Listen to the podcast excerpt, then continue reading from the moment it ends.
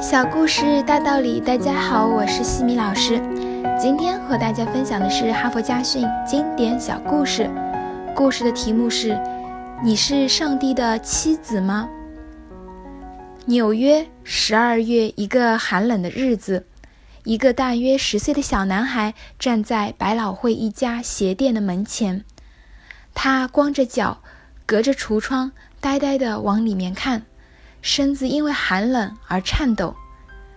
一位女士走进男孩，亲切地问道：“小家伙，你这么认真的在看什么？”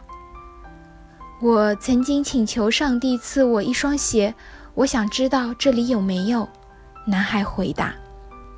女士牵起他的手走进店里，她让店员给男孩拿来半打袜子。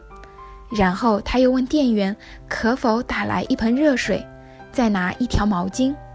店员欣然照办了。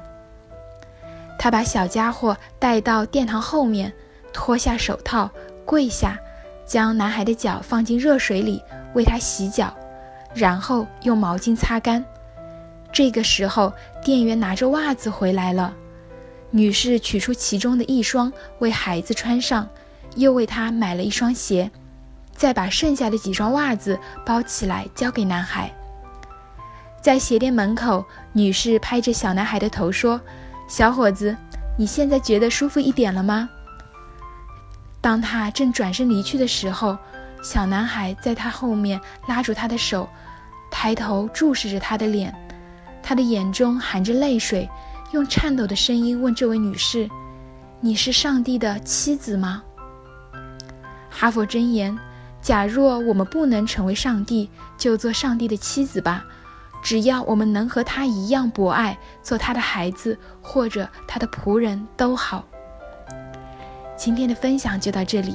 如果你喜欢这个小故事，欢迎在评论区给到反馈意见，也欢迎关注我们的公众号“西米课堂”，查看更多经典小故事哦。感恩您的聆听，我们下次见。